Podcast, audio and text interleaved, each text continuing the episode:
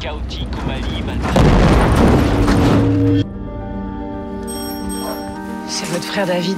Il y a son véhicule blindé qui a sauté sur un engin explosif. Je dois partir quelques jours à Paris. Qu'est-ce que tu vas foutre à Paris Je le connais, David. C'est quelqu'un qui veut pas mourir. Il bouge. David, tu m'entends? La sortie d'un nouveau film d'André Téchiné est toujours un événement. Les âmes sœurs bénéficient d'une affiche de qualité.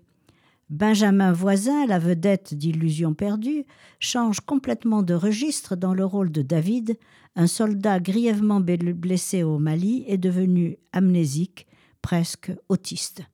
Noémie Merlan, l'une des comédiennes les plus douées de sa génération, et Jeanne, sa sœur, qui l'accueille dans leur maison de l'Ariège, le soigne et l'aide à se reconstruire.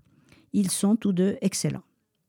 L'amour fraternel est un thème cher au réalisateur depuis les Sœurs Brontë jusqu'à ma saison préférée et au roseau sauvage, thème lié à ceux de l'homosexualité et de la tentation de l'inceste, tant cet amour est exalté ou fusionnel.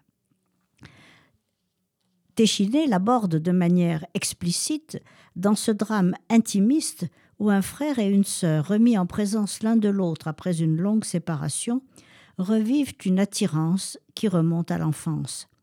Durant sa longue convalescence, David doit tout réapprendre, y compris à identifier les sentiments qu'il éprouve pour sa sœur Jeanne. Le grand vide de sa mémoire l'oblige à se laisser porter par son instinct, qui le pousse vers cette sœur, devenue chaque jour plus indispensable.